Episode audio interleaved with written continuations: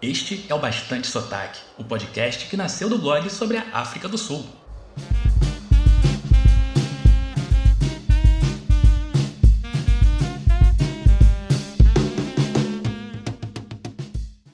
Moluene, bem-vinda e bem-vindo ao episódio 4 do Bastante Sotaque. Eu sou o Pedro Leonardo e estou aqui para falar sobre tudo que faz o brasileiro descobrir e se apaixonar pela África do Sul. Um podcast para você que ama a África do Sul ou ainda não conhece o país. Para quem se esbaldava com as opções para veganos e para quem comprou um vidro de ketchup achando que era molho de tomate. Que foi? Que foi? No programa de hoje,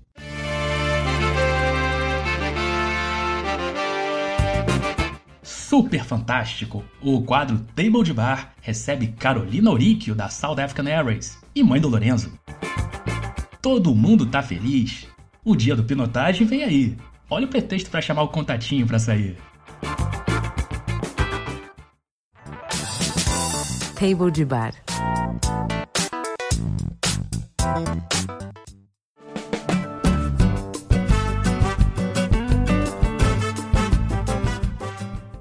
Eu conversei com a Carolina Oríquio durante o Roadshow do Turismo da África do Sul, no Hotel Renaissance lá de São Paulo.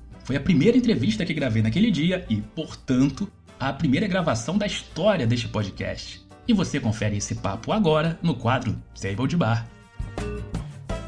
Eu estou aqui com a Carolina Oríquio, executiva de vendas da South African Airways e uma das primeiras seguidoras do Bastante Sotaque no Instagram. Ela me seguiu quando tudo ainda era mato ali no, na minha conta. Bom dia, que a gente está aqui no amanhã, no Hotel Renaissance. E eu queria começar falando sobre essa onda de popularização da, da África do Sul. As pessoas estão descobrindo esse país agora, aqui no Brasil. Uhum. Mas a South Africa está longe de ser uma novata. Quantos anos de operação aqui no Brasil? Bom, primeiro bom dia. Tá um dia lindo em São Paulo, depois de vários dias de frio. É, e a gente faz 50 anos de operação no Brasil esse ano. É um grande marco, né? 50 anos de operações ininterruptas para o Brasil. É, a gente vê empresas aéreas comemorando 20, 10, 15, 50 anos, gente. É muito, né? E a gente comemora isso. O nosso voo antigamente era via Rio, mas isso há muitos anos atrás. Hoje a gente sai de São Paulo e a gente tem o voo diários, né? Ligando São Paulo a Johannesburgo, todo dia.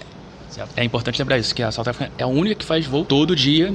É o voo 222 ou 223? Sai 223 e volta 222. Porque o voo nasce em Johannesburgo, então é o 222 e ele sai, entendeu? E aí depois o São Paulo, Johannesburgo é o 223. Agora a gente tem uma empresa angolana voando com conexão em Luanda e duas fazendo a rota Guarulhos-Joanesburgo. Uhum. Qual é o diferencial da South African para atrair seus clientes? É, eu acho que principalmente a gente é sul-africano, né? Então, quando a gente pensa em África, é, África do Sul e África, especialmente centro-sul do continente, a gente tem muito know-how nessa rota. Então, para começar a viagem para a África e já iniciar a jornada africana, a mesma experiência já começa no avião quando você entra no avião da SAA. Então, isso é muito legal.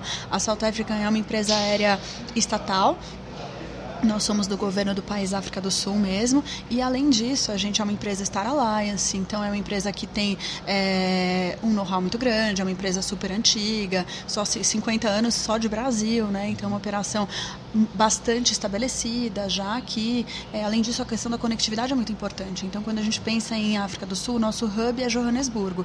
Johannesburgo é a cidade mais visitada do continente africano porque é uma grande porta de entrada de conectividade dentro da África, também Ásia, Austrália, por uma questão geográfica. Mas além disso, a gente tem essa conectividade ótima, por exemplo, ligando Johannesburgo à cidade do Cabo, a gente tem 18 voos por dia. Então é uma infinidade, como se fosse uma ponte aérea. Além disso, é, dentro da, da South Africa, a gente tem a Mango, que é uma companhia aérea low cost, que também opera voos dentro da África do Sul. Aí você consegue ter a conectividade voando com a SA e com as parceiras como a Airlink, para rotas como Kruger, para fazer um safari, então Skukuza, Hotsprut. Então, tudo isso, a questão da conectividade é muito boa. E o serviço, né, Pedro? Eu preciso falar isso. a gente traz, a gente é a única empresa aérea quatro estrelas do Skytrax voando diretamente especialmente para a África do Sul. É, os meus concorrentes têm menos estrelas, então isso é legal. A gente tem muitos prêmios pelos Skytrackers de serviços de melhor atendimento na África por anos seguidos. É, eu sempre gosto de falar, parece uma bobagem, mas por exemplo na classe econômica a gente não tem talher de plástico, a gente só usa talher de metal. Então todo o serviço incluso, com opções de refeições quentes, né? É, a gente tem os vinhos sul-africanos. Então a África do Sul é muito conhecida pelos vinhos, então os vinhos sul-africanos Amarula, tudo isso incluso mesmo na classe econômica. E na executiva, aquele a 180 graus, aquele assento super delicioso, com o pillow, então além do travesseiro e é, do edredom, a gente tem um colchão que deixa o assento ainda mais confortável. E aí eu posso ficar falando horas assim sobre os diferentes. Eu fiz um podcast exatamente para isso, para a gente não ficar limitado a um post ou a um vídeo do YouTube para falar à vontade, do jeito que eu todo Eu acho que uma coisa que é legal falar é aqui no Brasil, bom, isso já é uma marca nossa, a África do Sul é, é a nação arco-íris pela receptividade das pessoas e acho que é por isso que o turismo na África do Sul cresce tanto e já é tão consolidado na Europa, nos Estados Unidos, mas é a nação arco-íris e é uma coisa que a gente traz para o Brasil. Então, é, nós somos pessoas, a SA é feito de pessoas. Então, até no nosso vídeo comemorativo dos 50 anos, são os funcionários da SA. Uhum. Então, isso é uma coisa que a gente tem a nossa cara e a gente tá, tenta estar tá muito próximo do nosso passageiro final e dos nossos clientes, agências de viagens, do Pedro, né? Para mostrar isso mesmo, que nós somos pessoas. E aí isso eu acho que é um diferencial bem legal também. É, eu não tenho que reclamar do suporte assim, que vocês me dão quando eu tenho que tirar alguma dúvida, precisar de algum material de foto. E até às vezes mando umas dúvidas meio cabeludas pro Cadu. Isso aí, não deixa pra Eu penso assim, só o Cadu que vai resolver. Só o especialista. Certamente eu vou falar muito do Cadu e tem um episódio com uma entrevista com o Cadu vindo aí. Vocês têm que conhecer o Cadu, porque o Cadu é o. Aí depois você passa o celular do Cadu, o telefone da casa do Cadu. Não, não é brincadeira. É, por enquanto só o Instagram, não, mas. Só o Instagram tá bom. Ah, importante falar que lá no blog tem vários posts com as minhas experiências com o voo da South African, é, chegada em Joanesburgo, a conexão para Cape Town. Então você entra lá no blog bastantesotaque.com, tá cheio de posts sobre isso.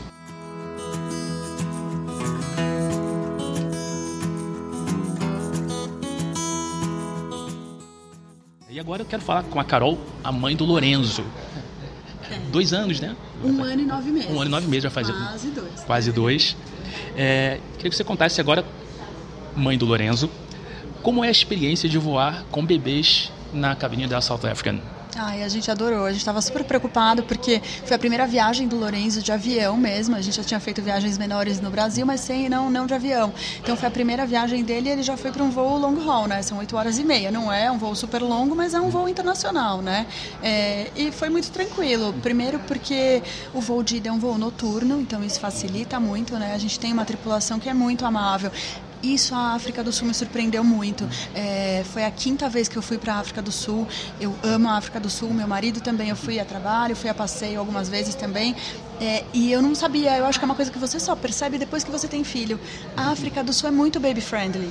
É incrível. E, e, você, e é uma coisa das pessoas, porque eu senti isso já no avião da SA. Então, por exemplo, eu embarquei, as pessoas, os comissários não sabiam que eu sou funcionária, e eu não pedi berço, né? Você tem a opção de pedir o berço, crianças até 10 quilos, você consegue encaixar o berço em alguns assentos do avião. E eu estava sentada num desses assentos, mas eu nem me toquei do berço. É aquela coisa, casa de ferreiro espeto de pau, né? eu não pensei nesse detalhe. E a comissária foi super fofa, ela, vamos pôr berço? Eu falei, nossa, é mesmo, né? Mas será que o Louris vai ficar porque o meu filho ele é comprido, entendeu? ele é magrelo, mas ele é comprido. Então eu falei, não vai, não vai se servir, né? E não, vamos tentar. E se ele não ficar, ué, a gente tenta. Então, essa amabilidade, sabe? Aí a gente colocou ele no berço, sucesso. Dormi o voo inteiro, tomei vinho, ah. brindei, assisti filmes. e na volta é um voo diurno. Então, é um desafio um pouquinho maior, porque você tem que pensar que você vai estar quase 10 horas num ambiente Sim. fechado com uma criança, né? É, o Lorenzo não, não tem nenhum contato com telas ainda, então uhum. desenho animado, tudo isso não entretém muito, não. Mas aí, de novo, a amabilidade da equipe faz toda a diferença, assim, as comissárias fazendo speech com ele no colo, sabe? Olha. Andando com ele, levaram ele é, na, na gala e na cozinha, e aí toda hora trazer um suquinho para ele, uma comidinha, entendeu? E as pessoas muito compreensivas, o Lolo é super legal também, então foi mas assim, de verdade foi muito tranquilo. O aeroporto foi bem ok. É, foi muito legal, assim, a gente ficou bem surpreso. E assim, eu tô longe de ser um bebê, tenho 35 é. anos, mas eu lembro muito da minha primeira experiência em voo internacional, que foi com a South Africa, lá no intercâmbio de 2011. Eu tenho uma crítica aqui a gente também faz crítica aqui a South African, que me acostumou mal. Quando a minha segunda viagem internacional, fui com outra companhia, eu fiquei achando que ia passar algum sorvetinho, uma água depois. Deixei passar o primeiro jantar. Perdeu o serviço, perdeu tudo. Aí fiquei conforme, só chegando lá na Europa que chegou o café da manhã, eu já estava verde de fome. Tipo, um biscoito ou bolacha, porque eu estou em São Paulo. Não, bolacha, é, tem biscoito. É uma coisa que a gente sempre tenta deixar é na, na nesse, nesses voos longos, na, na, na, divisão de cabine, na galley, né, que é meio que onde a cozinha do avião, a gente deixa sempre montado algumas frutas, alguns snacks, e você pode levantar a qualquer momento e pegar uma bebida. Se estiver na classe executiva é mais fácil, chama no seu assento, mas também pode se servir, então isso é legal. Dá para se alimentar bem, não passa fome. Sim, é, não, não se acanhe. Isso. Vai lá na. Se você estiver na econômica, você vai lá na parte de trás do avião, tem sempre água, ou enfim, meio, ou no meio, né? né? Não precisa ter vergonha, tá lá para ser é usado. É o seu direito. É o seu direito. e agora, dicas de planejamento para quem está viajando com o bebê para a África do Sul. O que, que você aprendeu assim? Pode ser uma grande sacada para as mamães que estão indo atravessar o Oceano Atlântico. Olha, é, Lourenço é meu primeiro filho. Então, além de ser um bebê, é o meu primeiro filho. Então, a gente tem aquela super proteção, né? É, como eu já falei, a África do Sul me surpreendeu muito. Eu esperei, eu esperava que eu não ia ter tanta facilidade assim como eu tive. Então, Acho que uma dica legal que a gente fez é. Bom, primeiro a gente foi para Johannesburgo, depois a gente foi para Cape Town, a gente foi fazer turismo mesmo. Então a gente foi passear. É, e eu acho que a gente tem que tentar alinhar a expectativa com realidade. Então você está viajando com uma criança, com um bebê. O que, que, você vai esperar de um bebê, né? Filas longas, é, passeios que são muito mais atrativos para adultos. Você não vai conseguir agradar muito o seu bebê. Mas, por outro lado, tudo, tudo é legal para um bebê, então qualquer estímulo é interessante. A gente fez aqueles passeios básicos que eu e meu marido a gente já tinha feito, a gente repetiu alguns deles e a gente tentou incluir alguns passeios para a criança. É, então, por exemplo, a gente não queria deixar de ir para a região vinícola, porque é maravilhoso, é bárbaro lá. E daí o Pedro me ajudou, me deu uma dica de uma vinícola bárbara, depois a gente pode colocar um nome. E aí o que, que acontece? não dá para você achar que uma degustação de vinho, óbvio que a gente óbvio. não vai dar vinho para criança, mas assim, a criança ficar olhando você degustar vinho não é uma coisa super legal, né? É, então a gente foi numa vinícola, que além de ser uma vinícola maravilhosa, é uma vinícola que tem uma coisa que eles chamam de parada dos patos. Então são mais de mil patos e eles mudam de lago umas três vezes por dia. Então eles passam enfileirados. Gente, é muito legal. E é uma vinícola que eles foram um dos primeiros a, a ter esse controle de pragas feito pelos patos. Então eles usam menos agrotóxico. Hum. E aí a gente fez um piquenique nessa vinícola, que foi o nosso almoço. Quando eu buquei o piquenique online, eu expliquei, olha, eu tô indo com um bebê e vai ser o almoço dele também. Eles fizeram purê de batata, franguinho. Então, assim, demais. E eu achei que um desafio ia ser essa questão da comida.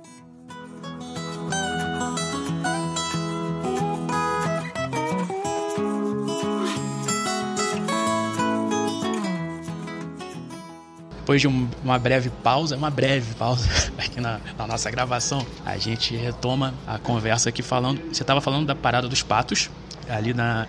Vou tentar falar o nome dessa vinícola, é Vergenoig. Nossa. É um negócio assim. É, é mu isso, muita, muita consoante junto. Então, é, como eu disse, é um destino surpreendente, está muito preparado para criança. Então, todo mundo quer te ajudar. É muito baby friendly, né? É, a parte de comida, eu achei que eu estava super preocupada. Eu falei, não, eu vou levar, sabe aquelas frutinhas que vem em saquinho? purezinho de fruta, eu levei. E levei fralda e fiquei preocupada. Mas lá isso vende, vende orgânico, tem milhões de opções, então isso é legal. As fraldas são iguais às daqui, então são dicas que são importantes para quem tem bebê pequeno e fica pensando, né, o que, que vai comer e tal.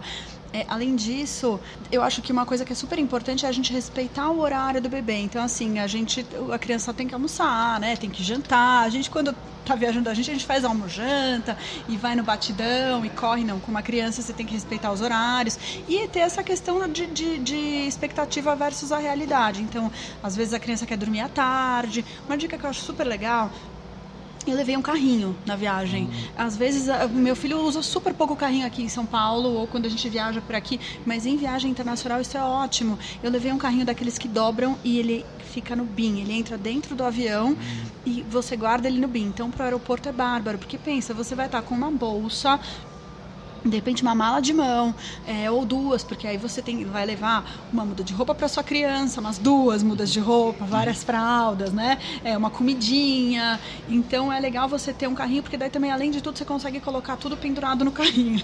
E isso é uma dica boa. E até nos passeios porque aí assim tem que ser legal para criança mas tem que ser legal para gente também né? Sim, então a criança dorme à tarde ela dorme no carrinho você continua passeando né? A gente foi até o Jardim Botânico Kirsten Bosch em Cape Town. É maravilhoso maravilhoso aquele lugar, é imperdível. Foi um passeio super legal e aí tirou a sonequinha da tarde lá. Olha que delícia. Aí a gente aproveita também, né? E, e isso é vale também para adultos tirar uma sonequinha da tarde no Jardim Botânico de Kirstenbosch. Isso seria meu, é. aos pés da Table Mountain. Ah, não, gente, aquilo é lindo e não é um passeio tão comum, né? Tem muita gente que pula esse passeio. É bárbaro porque isso é do lado meio que de trás da Table Mountain, né, sim, Pedro? Sim. E aí você tem um visual bárbaro mesmo. Tem restaurantes lá dentro, então pode almoçar, pode fazer piquenique. Eu já fiz piquenique lá, é bem Nossa. legal. As galinhas da Angola vêm em cima de você, mas elas são boazinhas. Sim. フフフ。E aí fazer passeios que casem com isso. Por exemplo, eh, tem aquele passeio do Cabo da Boa Esperança, que é um passeio de carro, que você fica sobe e desce do carro. Super legal. Então, é, o que, que, é imperdível? A Praia dos Pinguins. Para uma criança é bárbaro. E aí o que, que a gente fez? É, vamos almoçar e a gente tem que ter um, um lugar para almoçar no meio desse passeio. A gente descobriu que tem uma fazenda de avestruz no caminho do Cabo da Boa Esperança. Então foi super legal, porque a gente almoçou na fazenda de avestruz, ele brincou com avestruz, viu tartaruga, viu babuíno. Então as tem que ficar trazendo mais coisas lúdicas para viagem. Eu já tinha ido para África do Sul cinco vezes, eu nunca tinha ido no aquário de Cape Town. Olha. Amei! E assim, fomos com ele, então foi muito legal. Tem muita coisa para fazer com criança, muita mesmo, de verdade. E eu não fiz safari, então isso é uma coisa que é interessante de, de pontuar, porque o safari é mais ou menos para crianças a partir de 6, 7 anos, uhum. né? E por várias questões. E aí o Lorenzo tem um ano e nove meses. Então a gente não ia poder fazer safari, mas eu acho que muito vale a pena. Não, não precisa ter safari. É bárbaro a experiência de safari, mas a África do Sul é muito rica. Então, nessa primeira viagem internacional, o Lorenzo já viu de perto patos desfilando, fazenda de avestruz, os babuínos que estão sempre ali naquela região ali do né? Parque do Cabo da Boa Esperança, pinguim, pinguim, que é incrível. Foca para quem ainda não conhece a Cape, é, Cape Town, no porto de Hout Bay é muito fácil encontrar as focas. Tem um cantinho ali no waterfront de Cape Town, ao lado da, da estação da Robben Island, uhum. tem um um canto aí que você vai bem do lado do cais, tem um meio que um cercadinho. Não, as focas não ficam cer não, é, não ficam presas. Não sou bem. É só uma plataforma para as fo que as uhum. focas ficam ali. É, elas mergulham, depois voltam para ali para dormir. Não tem nada de cativeiro, assim, é. e deixa elas em paz ali. Não alimente, não toque, que é, é bom evitar essas é, estripulias. Não, não, eles são animais selvagens, né? Eles estão no ambiente deles. Então não é o zoológico, né? Então, ok. E outra coisa que eu acho legal falar, eu, bom, eu já comecei falando sobre isso, mas a questão da alimentação eu, era uma das minhas principais preocupações, né? É, mesmo eu já conhecendo a África do Sul super bem, eu não, não imaginava que ia ser tão simples porque a, a, gastronomia é muito conhecida, né? Então Sim. você tem gastronomia internacional come muito bem. Aí com o Lorenzo foi tranquilo. Então a gente sempre conseguia. Nos restaurantes aí tem uma massa, aí a criança uhum. come. Ou tem um prato de criança, como eu fiz no piquenique, trouxeram. É, era batata frita. Eu falei, ah, mas ele é um bebê, né? Não, a, a chefe fez purê. Então você sempre tem opções. Eu achei muito legal. Bom, e se você ficar num hotel legal, você vai ter aquele café da manhã deles que parece um almoço. Aí você leva um tepeué, coloca umas fritinhas pro resto do dia. Sem medo de fazer quentinha ou marmitex, Imagina, como como chama aqui em São Paulo. É chique. As pessoas também me perguntam dicas de hotéis. E qual foi esse hotel? É de Cape Town que você falou? É. Qual foi o hotel? É, dessa vez, é, eu, eu sempre gosto de pontuar que assim, a África do Sul é um destino para todos os bolsos, é um destino affordable e tem para tudo, né? É, eu, as outras vezes que eu fui, e na Cidade do Cabo, que é, uma, é, um lugar que a gente fica pouco no hotel, depende da sua proposta, mas normalmente você fica muito outside. E daí, se você ficar num três estrelas, ele tem um nível 5 aqui em São Paulo. O nível uhum. da hotelaria lá é muito legal. Mas dessa vez eu quis ficar num hotel bem legal, porque era a primeira viagem internacional com o Lourenço, bebê, mãe de primeira viagem é aquela coisa, né? a gente ficou. Merece. É, ele merece. a gente ficou no The Table Bay. Sim. Bárbaro, no bárbaro. Waterfront. No waterfront. Isso foi muito prático, porque o waterfront é essa região que tem é, as lojas, tem o shopping. E aí pra gente foi muito legal, porque você tem acesso a tudo a pé. A gente alugou carro, Mas se eu tivesse sem carro, teria sido bem tranquilo também. Então, é uma refeição em algum horário que seja fora do convencional. Você tem um shopping, né? Sim. E tem muitas opções de restaurantes, lojas. Então, pra gente foi muito prático ficar no Waterfront. Eu nunca tinha ficado no Waterfront em Cape Town. Dessa vez eu fiquei lá, eu achei muito legal. E ele tá um pouquinho, ele tá bem no Waterfront, mas ele não tá tanto no burburinho. Sim. Muito bem localizado. Fora que a vista, gente, a Table Mountain, assim, a janela é de vidro do chão até o teto. Então, você abre a janela, você parece estar dentro da montanha. É, é um visual bárbaro. É um hotel muito legal para criança, todo o staff muito gentil, é, berço no quarto, lençol, tudo para criança, assim, eles foram nota 10, a gente amou. Legal, bom saber também que ele tem essa estrutura para receber crianças, que eu lembro de uma amiga minha que passou a lua de mel na África do Sul e quando ficou em Cape Town ficou no Table Bay. Ah? Já tem essa referência para casais e agora selo de aprovação para quem viaja com kids. É, um hotel super suntuoso, né? No café da manhã tem um, uma pessoa tocando piano. Mas é bárbaro e até isso é legal para uma criança, né? Porque a criança tem essa coisa, meu filho adora música, adora instrumentos musicais, então tudo foi legal. Mas o staff, assim, querendo entreter ele, trazendo brinquedinhos, então é surpreendente, muito legal.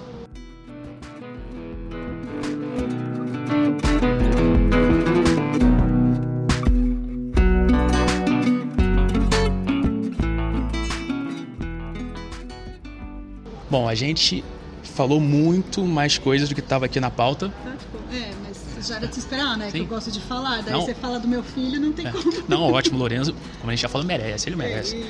Eu acho que o episódio Carolina Uric do podcast Bastante Sotaque vai ficar sensacional. Não vou ter nem muita coisa para editar, que foi uma contribuição incrível. Então eu queria te agradecer. Primeira entrevistada do podcast nesse novo formato aqui, na gravata. A gente está aqui no Roadshow do Turismo da África do Sul em São Paulo. Aqui é um, é um saguão, é um. É um saguão maravilhoso, é. né? É um espaço muito agradável. Então eu me sentindo muito chique aqui no Hotel Renaissance de São Paulo, numa mesinha entrevistando com microfone, uma estrutura espetacular e uma convidada espetacular. Ah, Carolina Orique, muito obrigado pela entrevista, Vou continuar mandando e-mail para vocês, enchendo o saco, aí, porque... Por favor, eu que agradeço, a gente adora o seu canal, eu fiquei super feliz de saber que agora você tem podcast, é super moderno, é prático, você está dirigindo, está no trânsito, tá, é uma coisa rápida e fácil, então acho que é, você está super online aí com as modernidades, parabéns Pedro, e conta com a gente sempre, a gente fica super feliz de ver quando você vem para São Paulo, se dedica mesmo ao destino, ao blog, e a gente apoia mesmo, conta ah, com a gente. Beleza, é isso, povo. E você, desde o início ali, quando ninguém conhecia bastante sotaque, já estava lá dando moral para mim. Carol, muito obrigado e até a próxima. Até, obrigada. Excelente. Me avisa quando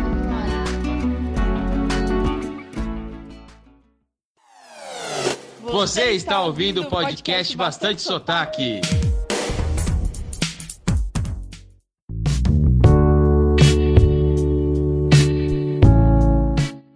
Agora o meu papo é com você que tá solteiro ou solteira. Tem uma ótima sugestão de pretexto para mandar aquele oi sumido nesta semana. Chame o objeto de sua afeição para celebrar o Dia do Pinotage.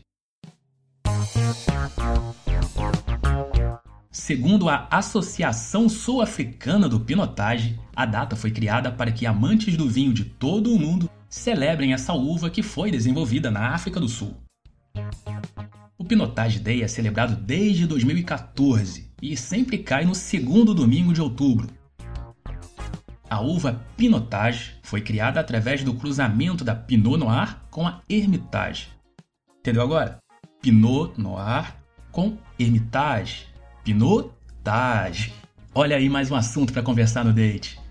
O Pinotage Day terá uma programação especial em vinícolas como a Lanzerac e outras que eu não vou conseguir pronunciar o nome. Veja os detalhes no site pinotage.co.za.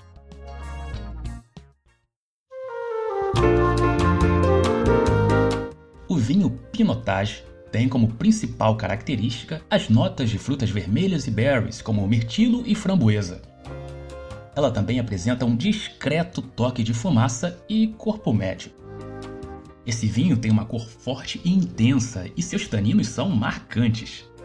Na próxima vez que você beber, perceba como ele deixa um sabor residual doce na boca. Preciso ser honesto. Eu gosto do pinotage, mas estou longe de ser um sommelier. Isso tudo estava no site do Pão de Açúcar. Eu não sei usar aqueles adjetivos que os especialistas usam. Ah, é um vinho de personalidade, potente e tal. Por enquanto, só entendo de beber mesmo. Números para nerds. A África do Sul é o décimo maior produtor de vinhos do planeta, sendo responsável por 3,4% do total da produção mundial.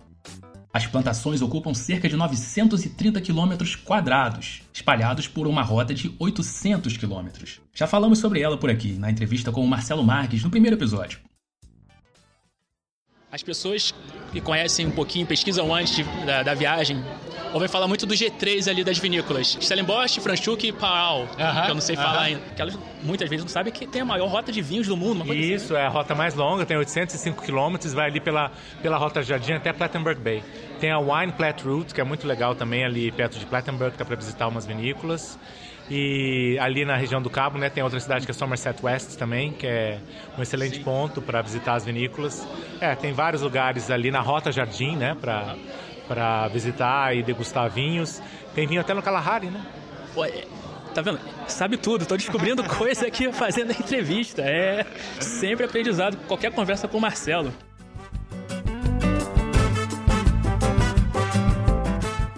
Falando de vinhos brancos, o Chenin Blanc também é muito importante na África do Sul. Mais da metade das plantações dessa uva ficam no país. E se você for a depósitos de bebidas como o Ultra de Greenpoint em Cape Town, verá verdadeiros paredões de Sauvignon Blanc. Eu perguntei ao guia da vinícola Gruto Constantia por que tinha tanto Sauvignon Blanc nos mercados e ele explicou que é um vinho mais fácil de se produzir. É mais barato para se fazer e dá menos trabalho.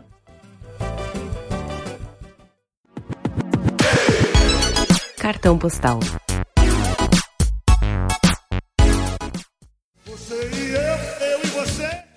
Cartão postal é o quadro em que eu e você, você e eu, trocamos ideias. Participe, mande sua mensagem para podcast@bastantesotaque.com. Quem mandou e-mail nessa semana foi a Thaís Caires, uma das minhas referências em planejamento de viagens. Recomendo demais o blog dela, toindoatoa.com.br. A Thaís falou sobre sua experiência no Inverdorn, uma das opções de safari a algumas horas de Cape Town. Lembra que no primeiro episódio pedi para vocês falarem sobre suas idas ao Aquila e ao Inverdorn? Vamos à mensagem. Ela disse que super gostou do Inverdorn. A estrutura é ótima, tem lounge, piscina e acomodações, mas ela não se hospedou, não dormiu lá. A Thaís também conta que a Tita, ou guepardo, é o animal símbolo do Inverdorn. E ela diz: Eles têm matita para tirar foto. Única coisa que não gostei, daqueles abusos de turistas, sabe? Mas tem outras que ficam soltas e ninguém deve sequer se levantar no carro enquanto estiver perto delas. A dona Thaís também faz elogios aos Rangers. Super queridos, explicavam tudo. Foi fácil ver todos os animais. Tem leão, elefante, búfalo, rinoceronte girafa. Um amor.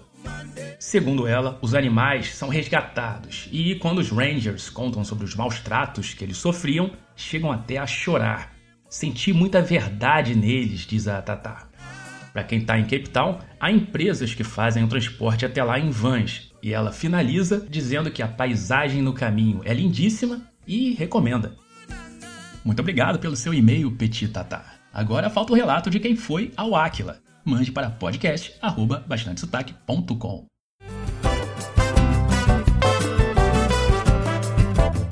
E um beijo do tamanho de Goiás para Elisa Castro, que fez umas stories divulgando o podcast. Ela falou que está participando sempre, que eu não aguento mais falar o nome dela. Que é isso, Elisa? Eu amo suas participações. Você já é sócia aqui do Domingão. Obrigado pela moral de sempre. E um salbona para quem também mandou DMs e comentários dizendo que ouviu o podcast. Tiago Oliveira, Luana Dallagnol, Gabi Euler, o pessoal do Viajante, que é muito querido pelo pessoal do Bastante Sotaque. Siga o Instagram deles, ViaGNT. Molejão, o que, que a gente vai fazer, hein? O que faremos?